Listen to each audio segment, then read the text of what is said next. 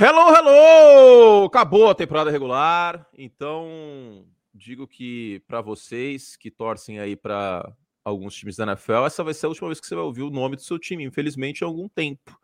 A gente volta a falar sobre vários deles na intertemporada. Mas, David Chiodini, temos já a ordem do draft 2023, certo? Certo, meu amigo Antônio Curti, boa tarde para você, boa tarde para o nosso querido ouvinte. É isso, então você já vai conferir nessa quarta-feira no mock draft, você que seu time já foi eliminado e que seu time não gastou essa escolha de primeira rodada aí, né?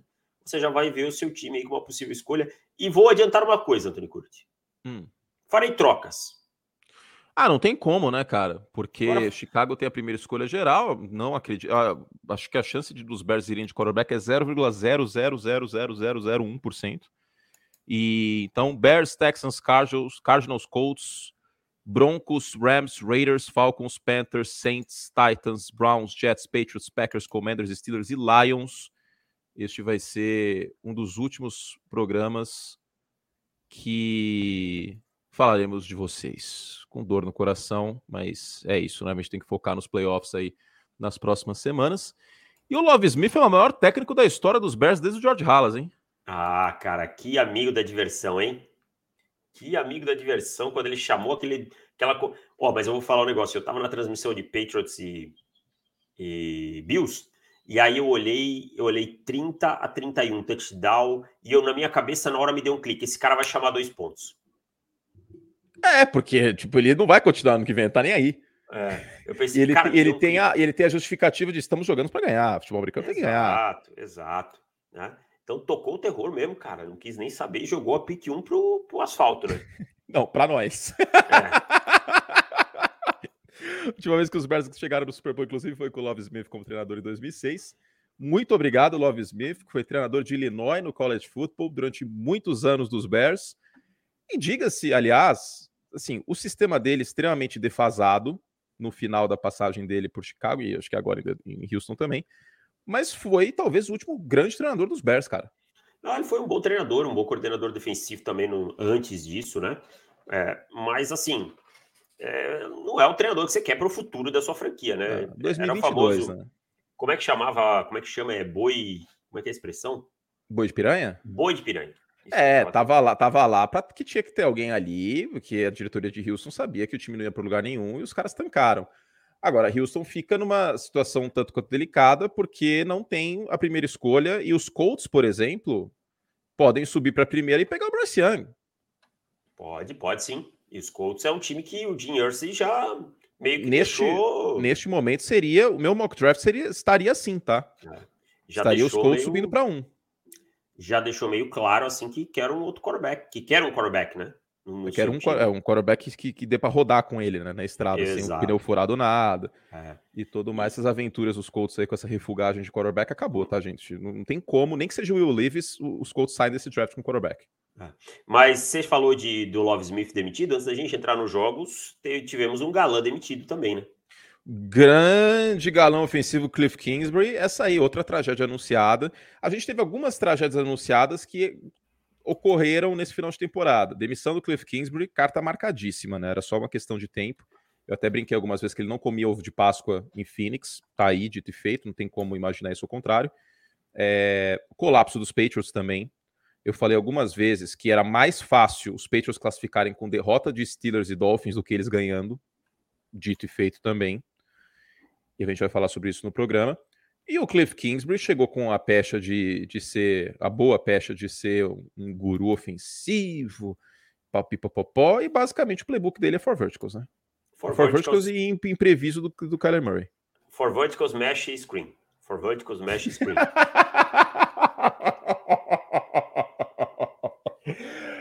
Ai, não tem como, isso aí não vai dar certo na NFL. Não, não. não tem como, cara. Se você replicar isso aí o tempo inteiro, porque é, essa é a razão pela qual o Arizona Cardinals colapsou nas segundas metades de temporada, porque é muito manjado, gente.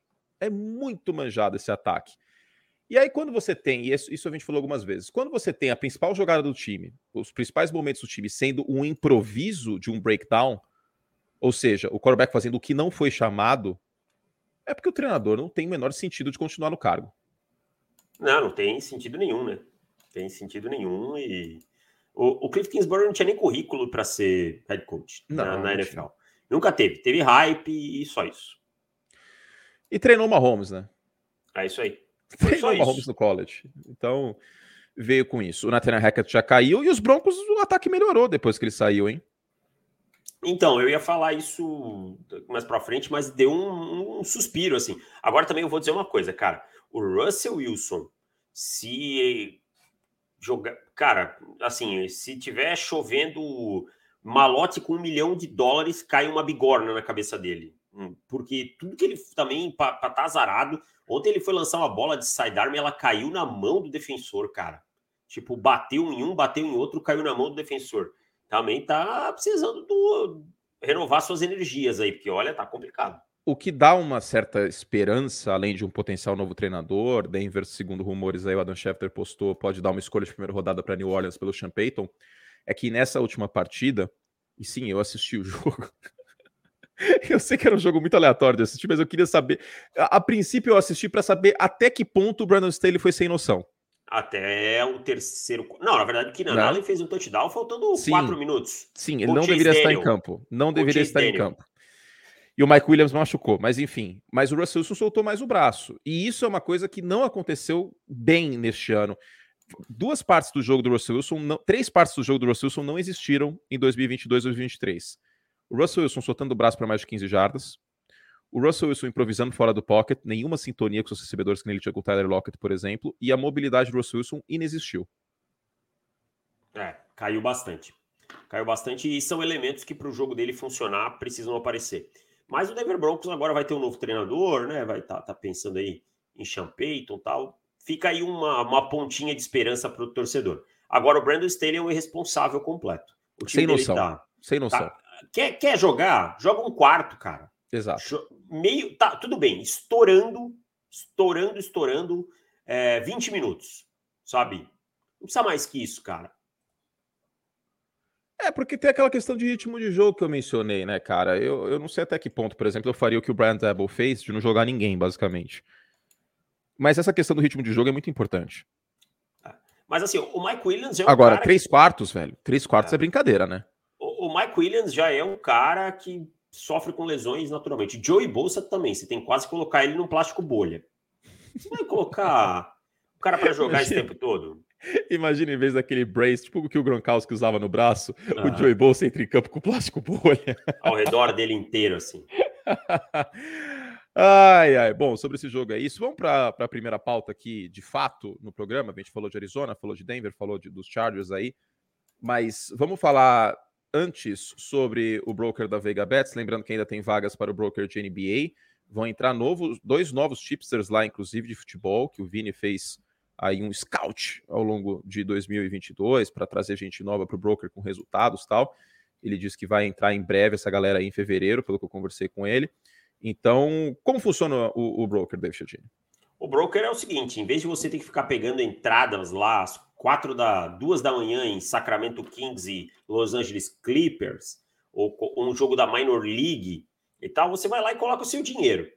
Isso. Valor X. Depósito. Aí, depósito. Eles vão lá, vão, vão fazer as apostas, vão é, eles mesmos pegar as entradas e o lucro é dividido em dois. Ponto. É isso, 50% é para você, Ponto. 50% para a Vegabets. E tudo planilhado, né?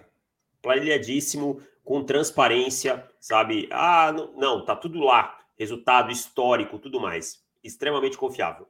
É isso. Então, para você ah, que se interessou, é só entrar em contato com o Instagram do pessoal da Vegabets, que tem um nome muito criativo. Vegabets. É isso, tá? E lembrando também, para quem está interessado nesse lado de apostas, o Vini tem as lives também no, no canal da Vegabets no, no YouTube, lives sobre NBA, tá bom? Então, entrem em contato lá com o pessoal da Vegabets. E se vocês tiverem alguma dúvida, claro, eles terão o maior prazer do mundo em responder como funciona, como que faz para sacar, retirar e, e tudo mais, tá? Bom, Vamos falar de Green Bay Packers, que acho que essa é talvez a, a pauta principal. Uma informação do ESPN e Ted Seninfo que me chamou bastante atenção, Davis, depois do jogo ontem. O, o Aaron Rodgers foi bastante pressionado na semana 9 contra os Lions. Ontem, de novo, foi pressionado e em jogos que Aaron Rodgers foi pressionado pelo menos 10 vezes, o Green Bay Packers tem derrotas e tão somente derrotas. Aí, aí você não quer pagar um quarterback, pagar o, o, o jogador mais caro da liga para ele não poder nunca ser pressionado. Ah, claro que o quarterback vai jogar pior pressionado, isso é óbvio. Sim. Mas você quer que ele resolva algumas coisas. Tá? Se for para ganhar o maior salário da liga e só funcionar quando está tudo perfeito ao seu redor, aí não dá certo. Não, aí paga o Jared Goff, melhor. É. Ou bota o Jordan Love, né? Ou sei lá, qualquer um aí. É... Então, assim, o Rodgers tem muita culpa no cartório e, de novo, no momento decisivo, o Aaron Rodgers falhou. E eu vou falar uma coisa aqui, e quem acompanha esse podcast há mais tempo vai saber que eu sou um grande fã do Aaron Rodgers. Eu falei por muito tempo que, tecnicamente, ele é o melhor quarterback que eu vi jogar. Hoje Mas já mudou posso... de opinião. Então, mas posso, posso dizer outra coisa? Mas sinto, aí que eu ia chegar. Sinto isso cada vez menos de você. Até nas então, brincadeiras que a gente faz um com o outro no Zap e tal, que nem a gente faz do McVeigh e do Kyle Shanahan, não vi mais nos últimos anos uh, esse lado. E, e, não tem por que ver outro lado, Davis. Tá certo. É, e, e, aí eu vou dizer o seguinte: o Aaron Rodgers vai ficar lembrado como um quarterback muito talentoso, mas que falhou nos momentos cruciais. Nunca, mim, que, nunca, que nunca atingiu tudo que se esperava dele. Para mim, a atuação de ontem foi vexatória. Também acho. Foi, foi veja, vexatória. Porque o Detroit Lions foi valente, foi ousado, mas o Detroit Lions entrou, é, entrou eliminado. O Aaron Rodgers teve dois de seis e uma interceptação no último quarto. É, a, é o pior, gente, é o pior último quarto da carreira do Aaron Rodgers. Novamente, é a pior atuação do Aaron Rodgers em último quarto na carreira, num jogo em casa pra, contra um time eliminado para classificar. É, e, e, tem uma coisa, né, Curti? Naquela interceptação que você muito bem cantou a pedra na, no, antes do é, Eu já falo sobre isso. Diga que eu já falo sobre isso, porque não foi do é. nada que eu tirei aquilo. É. O, o Rodgers, o passe do Rodgers é tão ruim, tão ruim, que o safety ele tá no meio do campo, ele se desloca para a lateral depois do uhum. Rodgers fazer a progressão para o lado oposto e tem que esperar a bola. Com um safety só, tá? Era single high. É. Então, tão lento que foi o passe, tão ruim que foi. Era uma terceira para 10, com os Lions mostrando blitz, recebedor isolado, e o Roger já tinha rifado bolas no jogo antes. Teve uma interceptação que voltou, inclusive, por conta de falta. Aí, cara, me deu um, um, estalo assim na hora, porque a gente tem meio que uma, uma norma, entre grandes aspas, não uma, uma norma velada de narrador comentarista no futebol americano, que o snap é do, é do narrador. E aí a, a, jogada ia acontecer, não ia dar tempo de eu formular. Mas era uma terceira para 10, com o Rodgers tendo três interceptações contra os Lions na semana 9. Tava rifando a bola em alguns momentos, bastante pressionado. O Aidan Hutchinson jogando para cacete. Aí eu olhei e falei assim, cara, tem que tomar tudo turnover aqui, velho. Porque uma terceira para 10, situação óbvia de passe, podia dar ruim. E aí os Lions mandaram todo mundo para cima dele, ele soltou a bola pro alto, parecia um punch o passe. A decisão foi ruim e o passe foi pior ainda. Então, é, eu tava com esse feeling um final de semana inteiro que turnovers definiriam a partida, porque o Goff tá desde a semana 9 sem ser interceptado. Os Lions também não têm um histórico tão forte de fumble. O Aaron Jones, o segundo running back com mais fumbles na NFL. O Aaron Rodgers teve três interceptações contra o, o, o, os Lions da semana 3. E por outro lado, desde a semana 13, os Packers são o segundo time em turnovers forçados na liga. Então tinha toda a pinta, por ser dois times equilibrados, independente de Detroit entrar com motivação X ou Y, que turnovers, aquele famigerado batalha de turnovers, que às vezes eu acho que vira é, fórmula de báscara do futebol americano, mas neste caso ele se aplicaria. E se aplicou. Detroit não teve turnover. Green Bay, naquele momento, o jogo estava tava 9 a 3 no fumble do Aaron Jones. Se os Packers fazem um touchdown ali, cara, e deixa o jogo 16 a 3, honestamente, isso eu falei na transmissão também, o jogo morre. morre Porque aí Detroit ali. ia olhar e falar assim, pô, mas a gente já tá eliminado, fizemos o possível tal, e, pô, paciência. Ia ter que mudar o ritmo ofensivo também. Né? Isso, né? ia poder usar tanto o Williams, ou até o Swift. É, com, com, teve, um, teve um play action muito bem chamado pelo Ben Johnson, que o Swift estava tendo números muito ruins no jogo terrestre. E aí eles chamam um play action com o Swift saindo para o flat e recebe o passo. Foi linda essa jogada. Eu gosto muito de play action para tight end e, e para running back, inclusive. Acho que deveria ser mais usado. Mas é isso. E aí a coisa foi perigando, perigando e deixaram os Lions vivos e gostaram do jogo. E aí os Lions adoraram o jogo no final e veio a adaga em cima dos Packers. Mas, para mim, sem sombra de dúvida, o Aaron Rodgers é um grande responsável grande responsável pela eliminação. Eu não sei se a palavra que eu tô vendo por aí, pipocou, é justa, mas que foi vexatório, foi vexatório. Como eu disse, é o pior último quarto da, da carreira do Aaron Rodgers, uma carreira que começou como titular em 2008. Para mim é inaceitável o que aconteceu ontem em relação, em relação aos Packers. É, eu... E por outro lado, Davis, tirando os turnovers, porque a defesa não conseguiu forçar turnover em Detroit, foi o mesmo Green Bay Packers de sempre.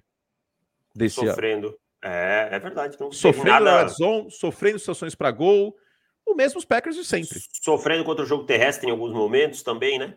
É, na, na, campanha final, por exemplo. Então, assim, eu acho que o, o Matt LaFleur, ele também tem que ser um pouquinho questionado, sabe?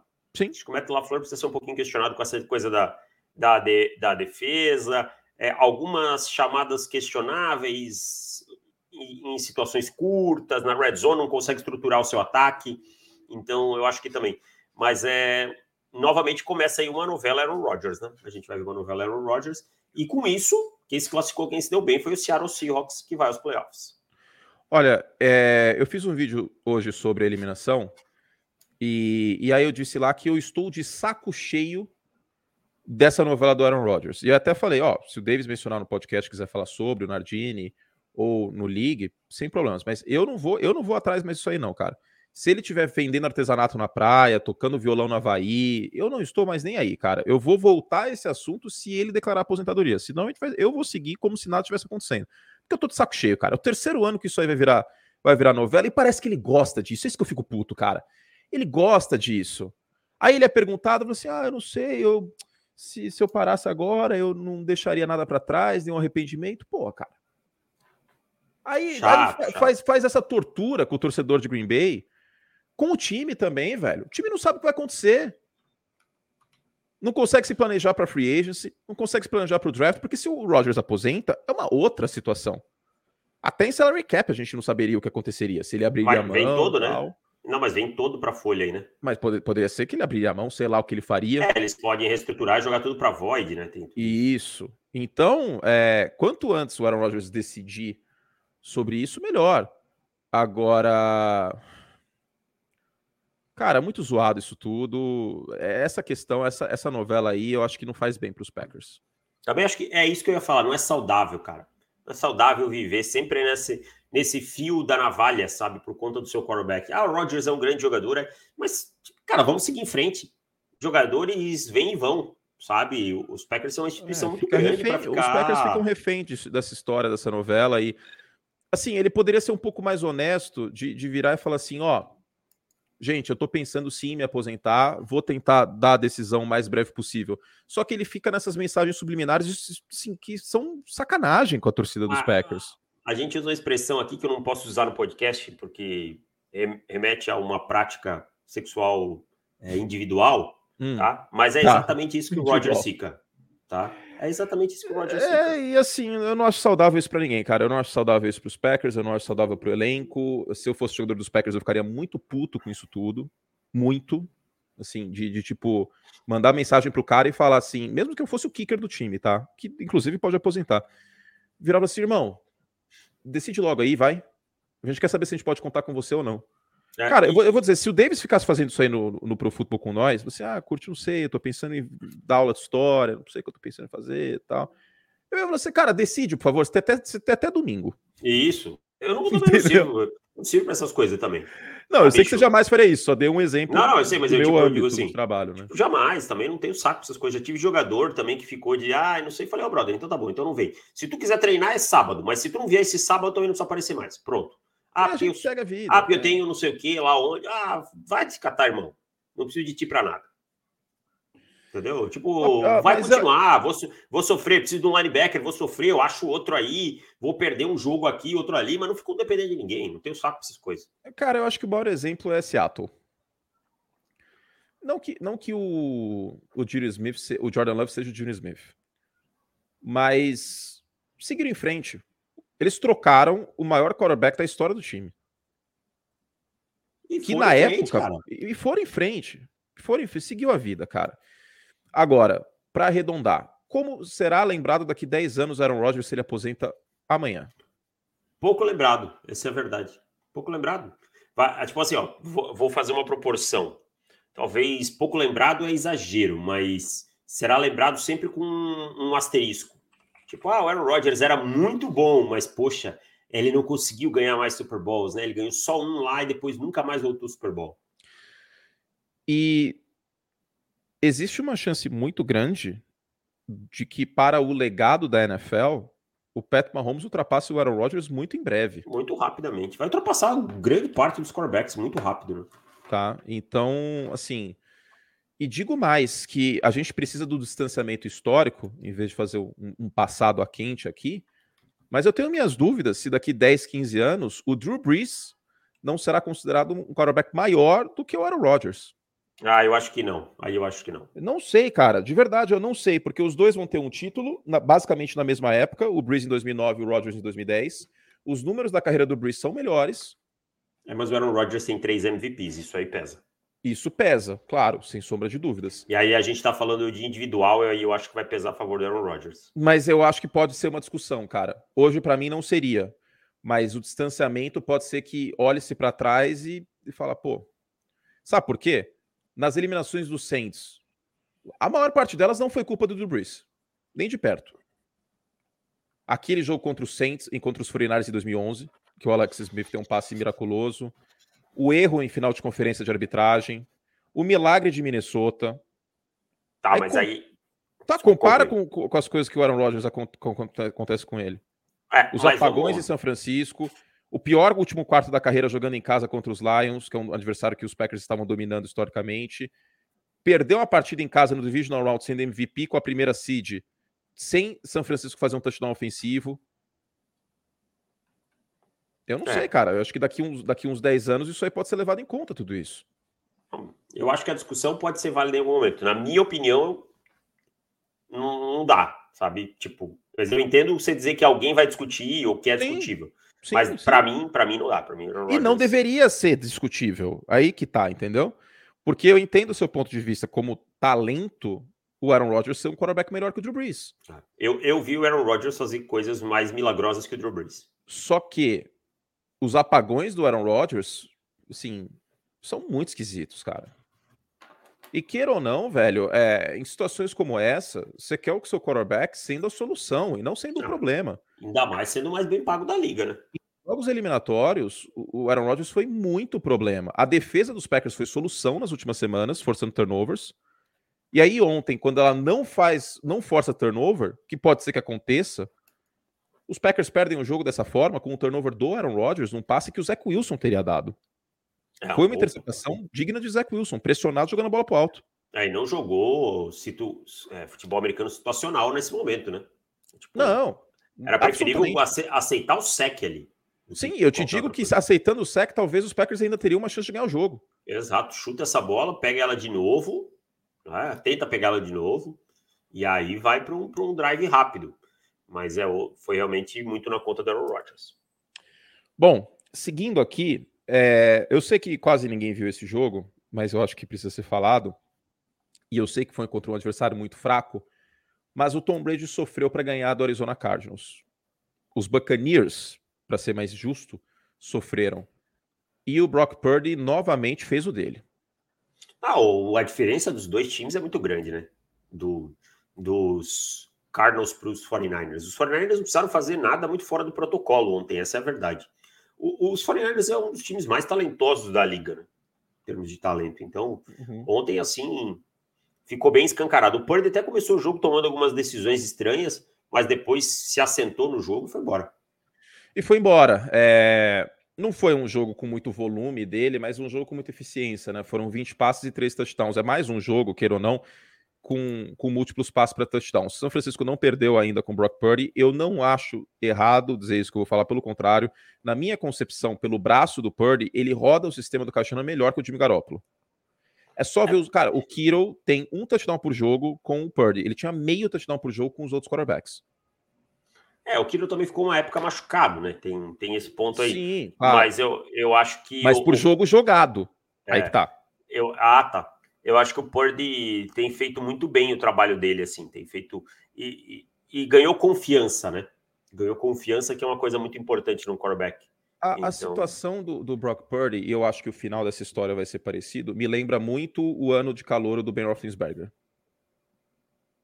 Os Steelers chegaram embalados por conta do elenco do time nos playoffs em 2004 e caíram nos playoffs contra os Patriots, que eram um time melhor. E eu acredito que, que vai acontecer a mesma coisa com, com os 49ers ante os Eagles. Hoje é. seria meu prognóstico. É, os 49ers têm uma coisa, eles não, não tem nada a perder com o Purdy. Essa é a verdade, é. a pressão não tá no lado deles. Ah, o time é muito bom, mas cara, você tá com um quarterback calor que era o seu terceiro QB. Então, Aliás, pressão, contra os Jets, desculpa, eu falei Patriots contra os Jets. A pressão tá toda. Não, não existe essa pressão, né? Ah, o Purdy jogou mal. Vai acontecer em algum momento. Então. Desculpa, é. contra os Patriots final de conferência. Os New England amassa esse jogo. Agora eu lembrei. New England amassou os Steelers que. Calor assim, contra. Calor é, contra o Bill Belichick. Contra o Bill Belichick. Mas foi isso. Uh, Pittsburgh chegou muito embalado naquela, naquela pós-temporada. Era seed 1, inclusive, o, o, é. o, Pittsburgh Steelers. São Francisco quase foi o seed 1 nesse ano. É, e, e, a gente vai falar mais na prévia, assim, mas eu vejo o São Francisco é claro, é um confronto divisional, tem toda uma rivalidade, mas eu vejo São Francisco com um cenário muito favorável contra o Seattle Seahawks, cara. Eu, eu acho, um, eu acho um confronto divisional, mas a gente bateu muito na tecla que seria possível um Vikings e Packers ou um Vikings e Lions. E o Vikings e Packers, Vikings, Vikings e Lions seria muito mais aberto do que um 49ers Seahawks, assim como eu acho que um Bills e Dolphins com o Tua voltando seria, será muito mais aberto o ataque de Seattle simplesmente não consegue fazer absolutamente nada contra São Francisco, a gente vai falar sobre isso na prévia, por um motivo muito simples. A ignição desse ataque é o jogo terrestre. São Francisco tem disparadamente a melhor defesa terrestre da liga. E aí as coisas começam a emperrar, o Dino Smith não sabe o que fazer em terceira descida e dá ruim. É, e aí o Dino ontem sofreu, cara, em alguns momentos aí, né, nessa vitória na prorrogação. O Jalen Ramsey teve duas interceptações nesse jogo. É... O Dino talvez esteja chegando naquele ponto ali que não tenha mais muito para tirar dele. Laranja sabe? espremida, sim. É, a laranja espremeu e aquilo ali. Então, eu acho que Seattle ter ido aos playoffs já é um feito. A gente considerava um dos cinco piores times começando a temporada. Mas é, é um confronto muito duro para Seattle e a São Francisco, porque esse time está muito azeitado e essa defesa de São Francisco é espetacular, cara. Se você é Seattle, você sobe para um pelo Bryce Young, capital de draft para isso tem.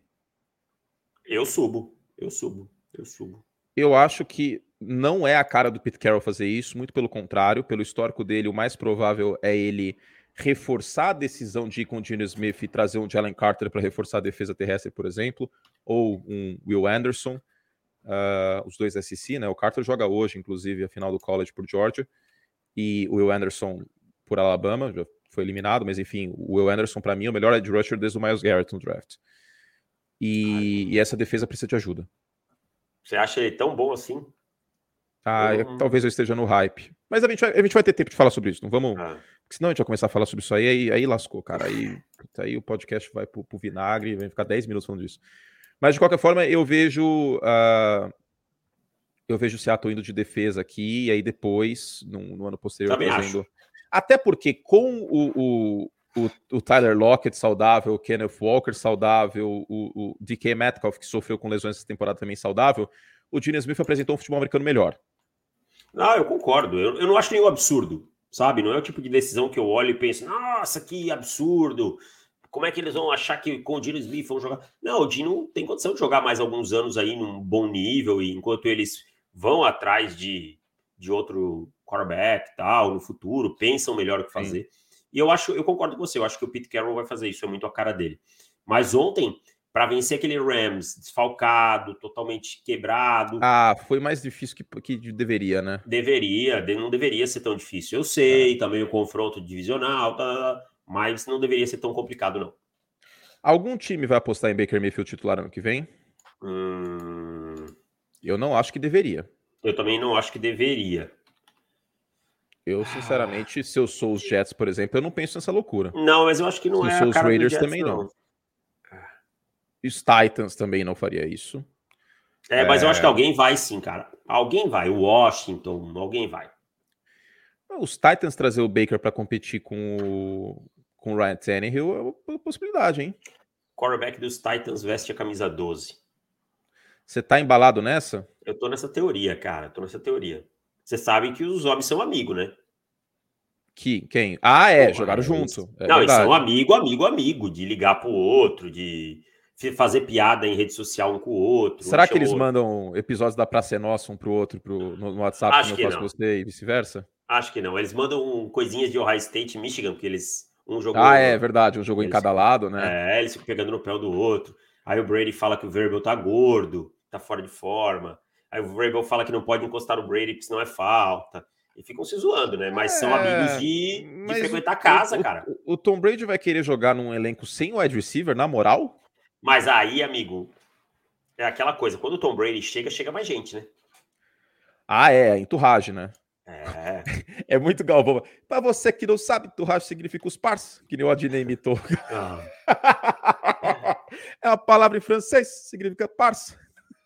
Então, assim, e a verdade é que o, o entorno do Tennessee Titans não é ruim, né? Não, a defesa saudável. É você sabe que isso aí é, é uma pena que Tennessee é um mercado consumidor menor na, na NFL nos Estados Unidos, porque ninguém falou que a defesa de Tennessee desmontou em lesões antes, antes da temporada começar. E, e, segue sendo boa. Exato. Então, assim, é, você batalhar com, com Joshua Dobbs fora de casa no horário nobre e Tennessee batalhou, eu acho que é muito louvável. Mas dito isso, a fórmula dos Titans é extremamente desgastada. Ah, não, não, não. É, tem, Já tem estava que... escancarado que não dá para ganhar de Bengals, Bills e Chiefs com essa fórmula. Literalmente, tá? Porque perdeu para esses três times. O, o, problema dos Titans é que vai ter que fazer uma reengenharia de cap aí, com questão do Rio e tal, se isso acontecesse, né? Não, o Josh Dobbs é formado em engenharia aeronáutica, ele pode ajudar. Sim, pode ajudar e tal. Mas, cara, essas questões de cap, quando envolve Tom Brady, eu não duvido de nada. Os caras dão um ah, jeito. Ah, o Brady chega ganhando 5 milha aí, que se dane, ah, cara. Dá um jeito. E... Manda o Ryan Tannehill pros Raiders, sei lá. Ah, dá um jeito aí. E o Mas... nosso Josh McDaniels, aliás, brevemente, hein? Pois, olha, torcedor dos Raiders, não fique bravo comigo, mas eu vou precisar falar. Eu avisei. Era muito óbvio isso tudo, cara. É. O Gui até mandou para mim, ele falou, ele mandou uma, uma matéria aqui, um, um tweet do Dov Clayman, é, que, que os Raiders, tipo, no início da temporada perceberam que o Dark Carr não era o futuro do time, aí meteram o louco para não, não correr o risco de dele se machucar e ter dinheiro garantido nisso aí. É a cara do McDaniels isso, cara. Deu quatro Totalmente. semanas e foi, foi o que eu falei no podcast. Ele só não meteu esse louco antes, porque senão ele, ele, ia, ele ia reforçar a imagem de que todo mundo tem dele, que ele mete o louco, que ele mete o louco nas situações e não tá nem aí pra nada. Que foi o que ele fez em Denver, que o Davis até falou. Chegou, brigou com o Jay Cutler, mandou o Jay Cutler embora, foi com o Kyle Orton. Trocou o Brandon Marshall. É, ele, ele é assim. É, ele acha que ele é o Bill Belichick, esse é o problema dele. ele acha que ele é o Bill Belichick, cara. O Bill Belichick fala, o jogador baixa a cabeça e faz porque o Bill Belichick é o Bill Belichick. Ele construiu isso. O Josh McDaniels é parte do, do, do histórico do Bill Belichick? É, mas não é o Bill Belichick. Não é, ponto, cara. É tipo, os assistentes do Nick Saban não são o Nick Saban. Ponto. Sabe? O Kirby Smart precisou construir a história dele para estar tá hoje no final de college. Então é assim. E, e, o problema do Josh McDaniels é que o ego dele faz ele achar que ele é o, o Bill Belichick. É, o futuro dos Raiders eu tenho uma preocupação muito grande, cara, porque, sendo muito sincero, pode ser que seja um encaixe melhor para o sistema do McDaniels. Mas você mandar o Derek Carr embora, que tem mais talento, e você poderia construir ao redor e consertar problemas do Derek Carr e tudo mais, para trazer um quarterback menos talentoso, que é o Jimmy Garoppolo, eu não acho que é o certo, sinceramente. Não, menos talento nunca é o certo, cara. E a mesma menos idade, talento. tá? Não é como se ele estivesse é. pegando um cara e mais que Se machuca toda hora. E que se machuca toda hora. Eu não acho nem um pouco que essa ideia é boa. Pode ser que eu queime a língua, que os Raiders vão para os playoffs pro Red Cara ano que vem, mas o panorama. É, isso aí foi vendo é o mesmo filme, cara, que aconteceu em Denver. É o mesmo filme. Tá, mas e, e pros playoffs eles foram ano passado também. É. Sabe? Não vai ser um salto. Né? Não vai ser um salto. Então, tipo, você vai trocar um cara mais talentoso por um menos talentoso para ter o mesmo resultado. O certo era ele voltar para New England. Todo mundo ia ficar feliz, cara. Volta, cara. O torcedor, torcedor, dos Raiders ia ficar feliz. É que o ego dele não vai permitir. O torcedor dos Raiders ia ficar feliz, o Bill Belichick ia ficar feliz, o Mac Jones ia ficar feliz, o torcedor dos Raiders ia ficar feliz. Todo mundo ia ficar feliz, cara. Mas agora, isso não vai acontecer. Agora, preciso falar uma coisa aqui. É, foram 17 semanas que o Matt Patricia chamou um ataque cagado. Foi muito bom ontem, cara. Foi ah, muito legal. Mas as... assim, legal que eu digo, calma, torcedores presos, não tô torcendo contra vocês, mas foi muito legal de ver como o Matt Patricia, ele insiste nas mesmas coisas erradas. Assim, a definição de loucura é essa. Eu acho muito e... divertido ver. Então, ver aí ele, ele, é ele resolveu por três quartos chamar um bom ataque ontem. Aí ele chamou Usou play action, é, é. Corrida, corrida em gap no meio, que é o que o time trabalha muito bem. Trent Brown vindo no trap, o Michael Weno, pô, legal, né? Proteção funcionando bem, rota para o meio. Mac Jones soltando a bola quarto, rápido. É, último quarto, não, não, deep shots. Estamos perdendo por uma posse. Estamos perdendo por uma posse em 14 minutos. Verticals, verticals, vamos lá. Bam, bam, bam, bam, bam.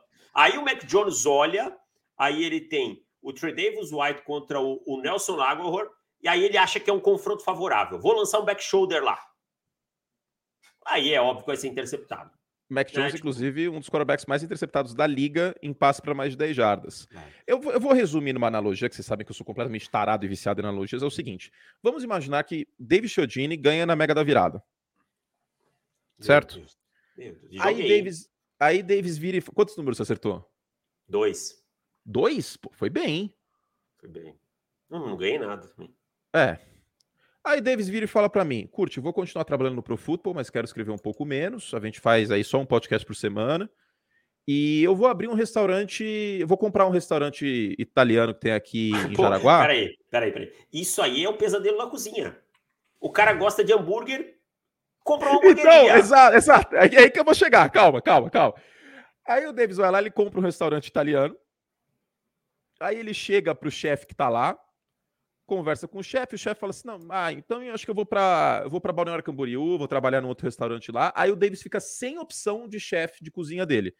Aí o Davis chama o amigo dele, que é um chefe assim, mais ou menos de comida francesa.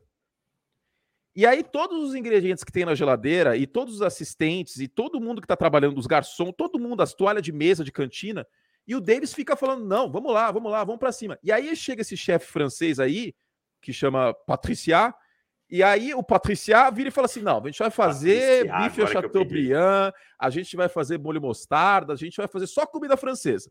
Aí chega o assistente e fala assim: então, chefe, mas eu não sei fazer comida francesa. Eu falei, assim, não, não importa. A gente aqui só faz comida francesa.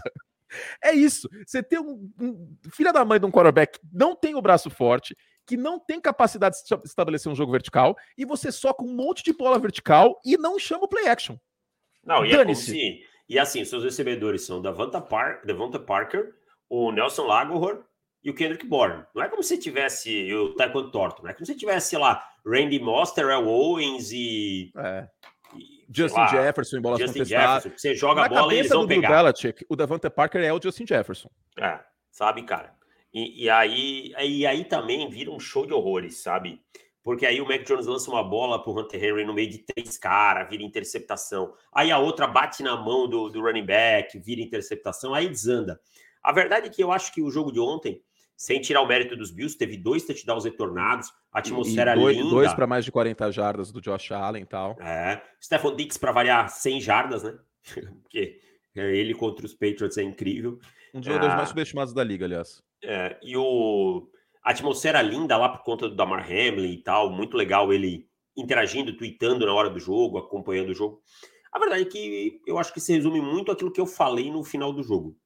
Os Patriots suaram a camisa, fizeram o seu melhor e ainda assim não foi suficiente para vencer os Bills, porque os Bills são um time muito melhor que os Patriots hoje. É um abismo de diferença entre os dois elencos, gente. Sendo muito sincero, New England tem sim suas peças na defesa, o Matt Judon fez uma boa temporada de novo, mas o ataque de New England é melatonina pura.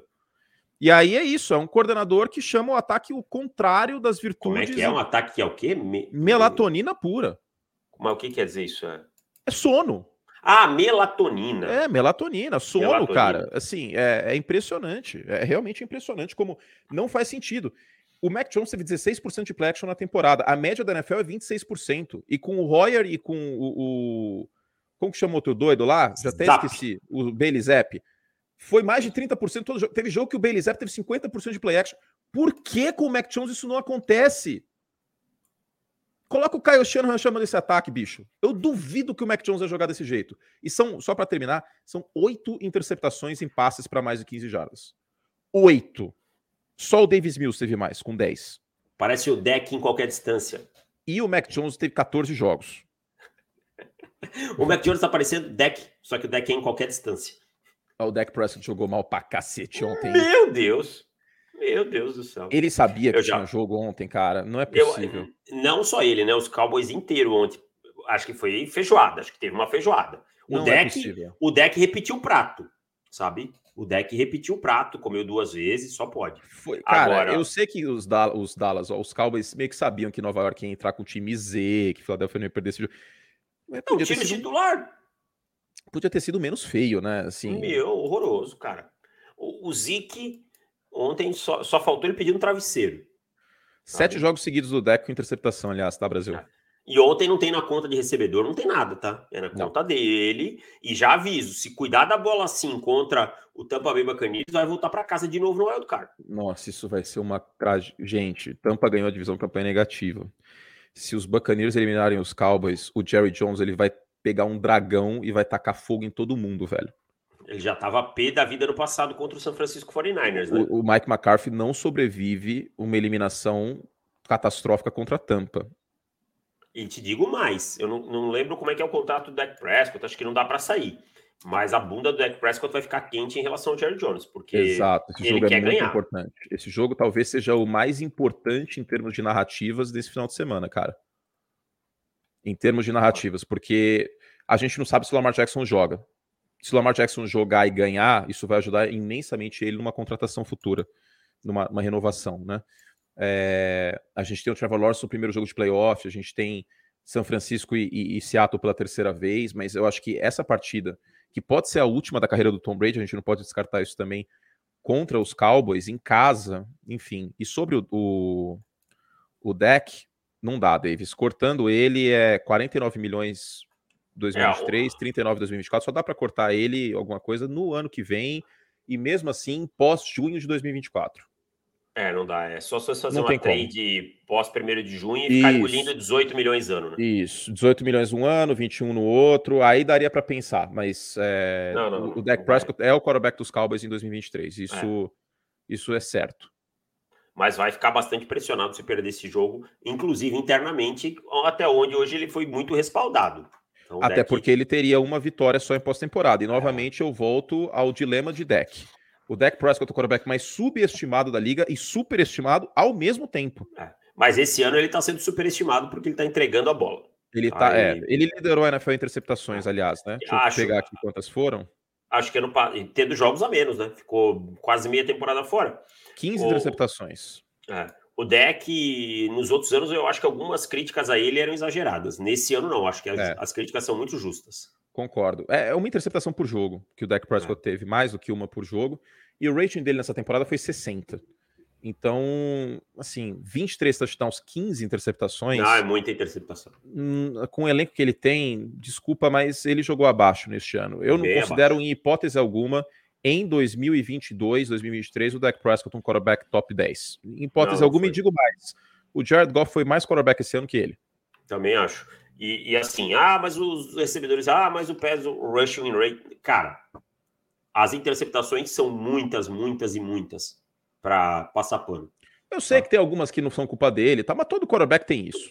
Isso que eu ia dizer, todo quarterback tem. Todo quarterback tem. O Mahomes tem umas 5 aí que não foram na conta dele. No passado teve umas 4 ou 5 do Mahomes que não foram na conta dele. Ah. Mas que ele forçou a bola também. Tá? Algo sobre Dolphins, sobre Jets, sobre os Bengals, só rapidinho, mais uma vez, o Jamar Chase em profundidade, desde o início do ano passado, nenhuma dupla tem mais touchdowns para mais de 25 jardas que Jamar Chase e Joe Burrow, hein? E o Burrow tá melhor jogando sob pressão neste ano. Algo sobre Jets, Dolphins, Steelers, eu acho que talvez né, vale mencionar que o Kenny Pickett acho que saiu melhor que a encomenda, especialmente quando o Matt Canada começou a soltar um pouco aí a corda, vamos dizer assim. É, começou a, a jogar um pouco melhor, o Pickens e a conexão dele com o Pickens também. Né? Vamos ver como é que segue essa curva para o ano que vem. Mais uma vez, o Mike Tomlin sai sem uma temporada negativa, mas ficaram fora dos playoffs. E Dolphins é o seguinte, amigo: ou tua volta essa semana, ou vai passear em Buffalo.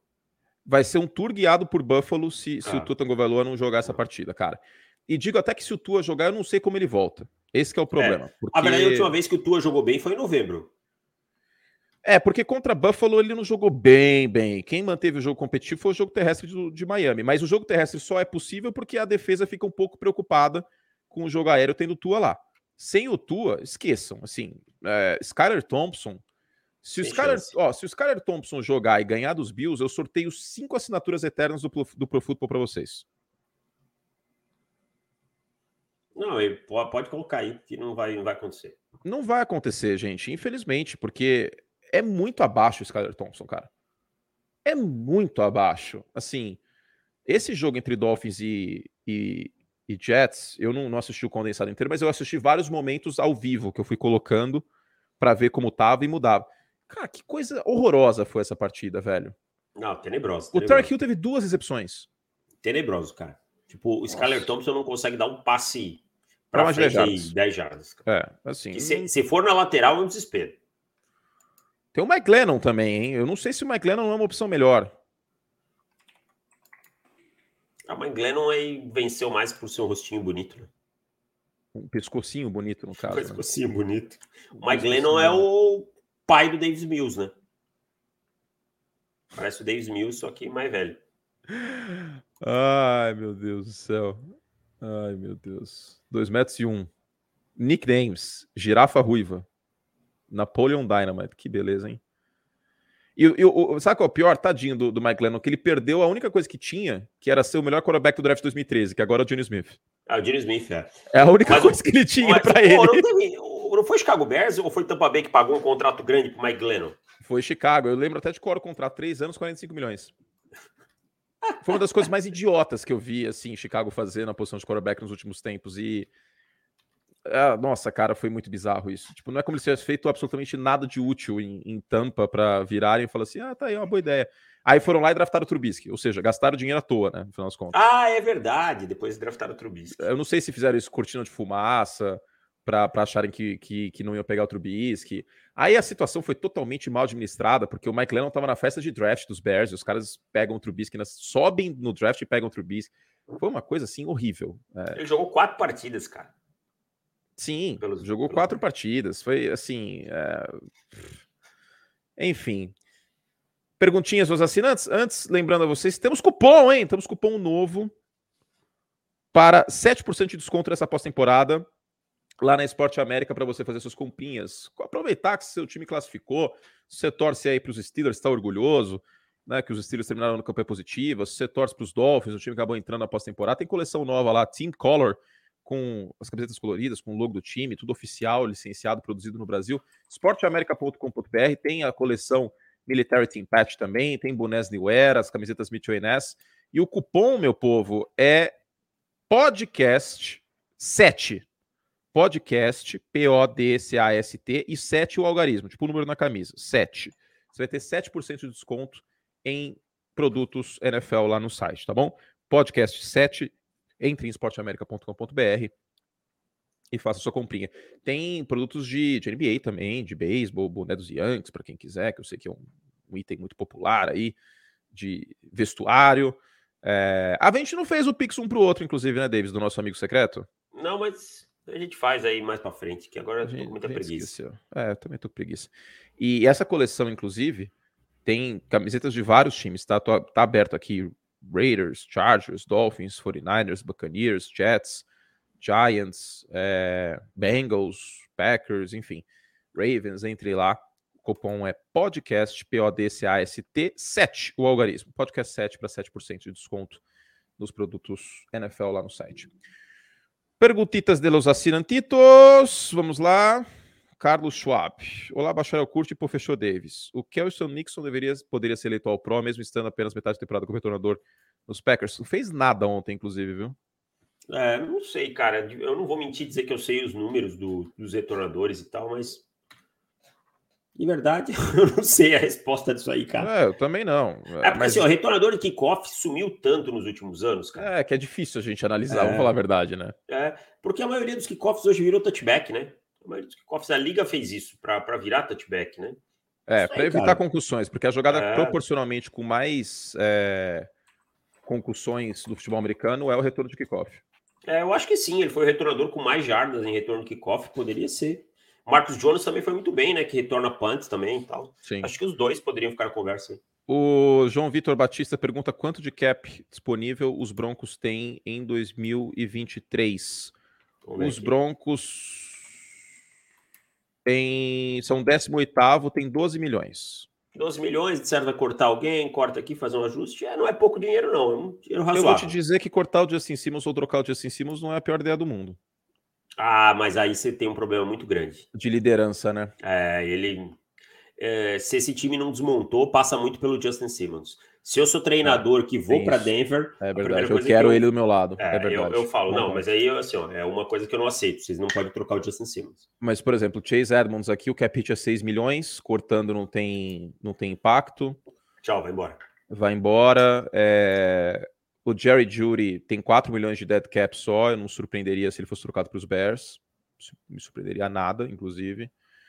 Então, tem, tem movimentações possíveis aqui. Graham Glasnow esse vai ser cortado com certeza. Cortado. 14 milhões o cap hit, o dead cap é 3. Graham Glass não esquece. Então vai aumentar um pouco a, a disponibilidade aí de Denver, mas vale lembrar que em, em wide receiver essa free agency não é muito boa não, tá? Se trocar ah. o Judy e tal. É, eu acho que o Denver talvez segure o Judy um pouquinho e depois aí veja se vai trocar mais para frente ou não, mas acho que talvez no plano... Depende muito do treinador que chegar também, né? É, exatamente. Matheus Warmelin manda aqui. Uh, Sempre escutei o Davis comentando que, que o Lavonte David é o jogador mais cerebral da defesa dos Bucks. Mesmo assim, o capitão é o jogador que recebe as jogadas de defesa e é o Devin White, que foi criticado pelo mesmo por ter problemas para processar as leituras, o que é um histórico, inclusive, né? É a, é a categoria, assim como eu estou desenvolvendo algumas famílias na NFL, que tem o Brett Favre da Shopee, o Opala 78 álcool de quarterback, Dak Prescott, por exemplo. A gente tem os linebackers mísseis, que eu vou começar a chamar de linebacker tomahawk. Lembra? Sim. Isso, ela... Devin White, Devin Bush, assim, fecha o olho e vai. Kenneth Murray, fecha o olho e vai, cara. É impressionante. Se acertou o gap, lindo. Se não acertou, problema. Aí ele pergunta: alguma teoria para o motivo disso? Seria por conta de perfil de liderança mais acentuado do White? Pode ser também porque o Levante David não é o futuro do time, não. Um Exatamente, ele chamou. Veterano. E durante muito tempo foi ele que recebeu, né? Foi ele que É, uma passagem de bastão, digamos. É. É. Então ele foi. Foi muito tempo ele que recebeu a chamada e tal. E assim, receber a chamada não tem nada a ver com processar o jogo, tá? Não, ele vai passar a chamada para a defesa. Exato. Ele, ele vai falar e todo mundo sabe quais são os seus checks, quais são suas responsabilidades. Ah, ele vai chegar lá, dizer a formação, a chamada e pronto. Não tem a ver com. Ele não é o quarterback, ele não vai fazer o audible ele. É, exatamente. Raramente a gente vê audibles defensivos. É mais uns skills, mais né? É, é, tem mais uns kills que deixas. queima, é, queima e aí todo mundo sabe qual é o ajuste. Uh, Guilherme Araújo, o que vocês fariam com a escolha dos Bears? Trocaria com os Colts. Ah, eu, é, depende do que vão oferecer, né? Eu sempre digo. Que vão se, os Colts mas... se os Colts oferecerem uma primeira rodada do ano que vem, essa primeira rodada deste ano, eu já troco. É, mas os Bears têm a faca e o queijo na mão. Que delícia, hein? Ai, nossa, aí o universo conspirou muito, cara, com uma classe com dois QB, puta, um monte de time precisando do Bryce Young. Ai, que coisa maravilhosa. É, e lembrando que Pittsburgh se deu bem também, viu? Porque Pittsburgh, na prática, não tem a 33 tem a 32 escolha do draft, porque a escolha de Miami foi anulada pela NFL por aquela questão do tampering e tal. É a segunda rodada, não tem opção de quinto ano, mas acaba sendo o 32 jogador o escolhido. Jogador. Uh, a verdade é que não tem muita diferença. Da 25 para 40 não tem muita diferença, não, viu, gente? Ah, olha, aí vocês circulam muitos jogadores parecidos. Não tem muita diferença, sendo muito, muito sincero. Fernando Paiva, uh, Kurt Davis, talvez eu esteja iludido no calor do momento, mas sinceramente devemos pensar no Pete Carroll como treinador do ano. Para mim, hipótese alguma. Para mim, eu é também não. Siriano ou Brian Debble. É, o cara igual. perdeu o franchise quarterback, o principal jogador da defesa no primeiro jogo. Jamal Adams, que eu acho super estimado até não poder mais, mas tudo bem. Montou um time com seis calores e ainda pegou o playoff com o Tiro Smith de 4.200 jardas. Vale a discussão? Vale um top 5, ok. Mas, cara, técnico do ano, se você pegar o elenco de Seattle e o elenco de, de Nova York, era muito mais difícil o que o Brian Debo fez. Sem sombra de dúvida. Mas o, eu... o ainda tem o DK Metcalf, ainda tem o Tyler Lock. Quem é o wide receiver em Nova York nesse momento? Não, ninguém sabe. Não sei o nome. Esses dias eu vi o Rodgers jogando lá e jogando sendo o principal recebedor. O torcedor o Tyrande colocar... principal do time é o Bellinger, é. que é calor. E, e, é isso aí, cara. Então eu, eu fico com o Debo ou o Siriani. E vamos lembrar também que Seattle sofreu, suou bicas para classificar, hein? E os Jets ficaram na semana passada. A segunda metade da temporada de Seattle foi bem, bem abaixo. Foi abaixo, cara. Sinceramente, foi abaixo. Eu estaria super nessa discussão se fosse até, sei lá, semana 10. Vou pegar aqui exatamente o. Aí eu vou falar uma coisa. O problema na segunda metade, então, não era o Russell Wilson. Não, claro que não. Ah, mim, não. É que, que é, é, um sistema manjado de Seattle. A gente, a gente bateu no Cliff Kingsbury, mas é um sistema manjado também de, de é Seattle.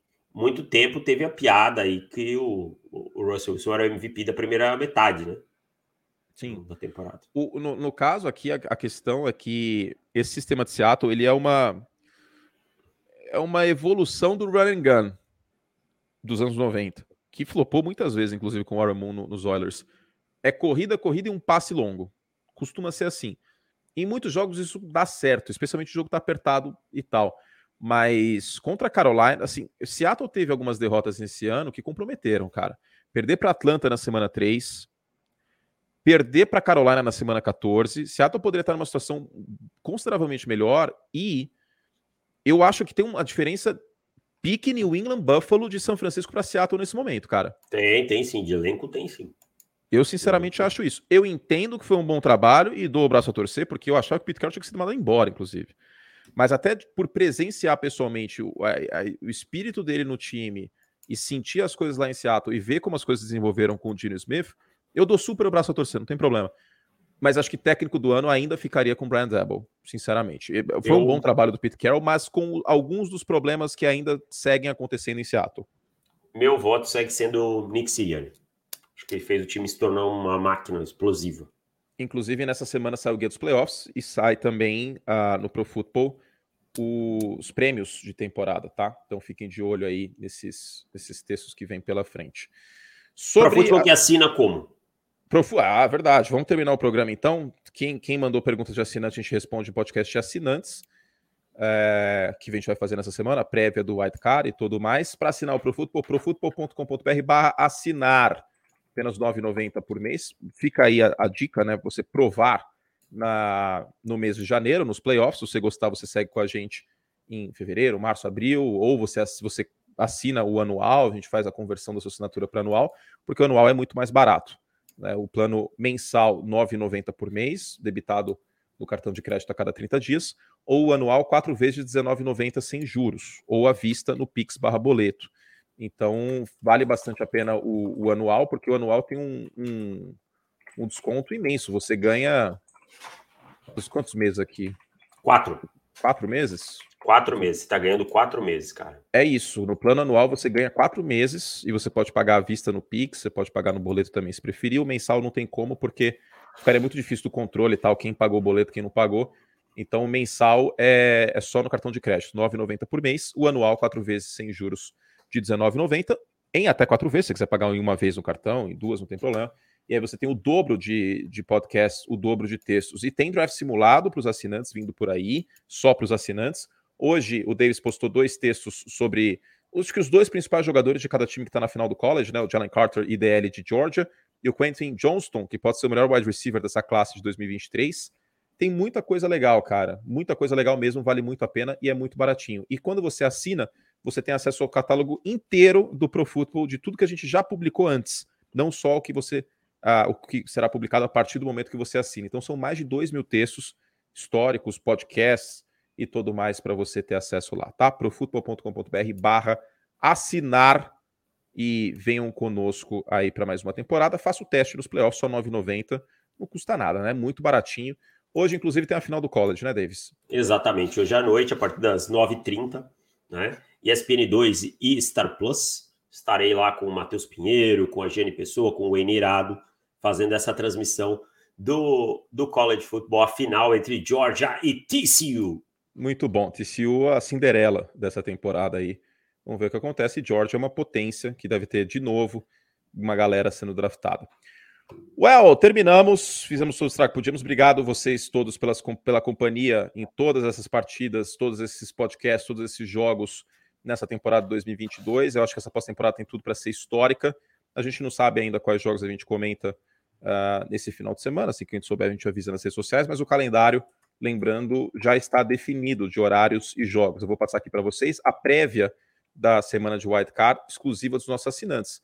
Então, vem com a gente aí nessa para você ter acesso a tudo o que pode acontecer, tudo que vai acontecer e todo mais uh, nesse wildcard, certo? O wildcard começa no sábado às 6h30, Seahawks em 49ers. 10h15 no sábado tem Chargers em Jaguars. No domingo, 3 horas, Dolphins em Bills. Giants em Vikings às 6h30. Ravens em Bengals às 10h15. E na segunda-feira tem o último jogo do wildcard, Cowboys em Buccaneers, 10h15 antes tem o ESPN League, lembrando. E aí na outra semana, a semifinal de conferência. Tá bom? Algo mais? É isso, meu amigo Antônio Curti. Obrigado a você, obrigado a todos os nossos ouvintes. Tamo junto. Beijo carinhoso para todos vocês e fizemos o sustrar que podíamos. Que vocês tenham um ótimo resto de dia. A gente volta com o podcast Assinantes durante essa semana e na segunda que vem com o recap do White Card. Tchau.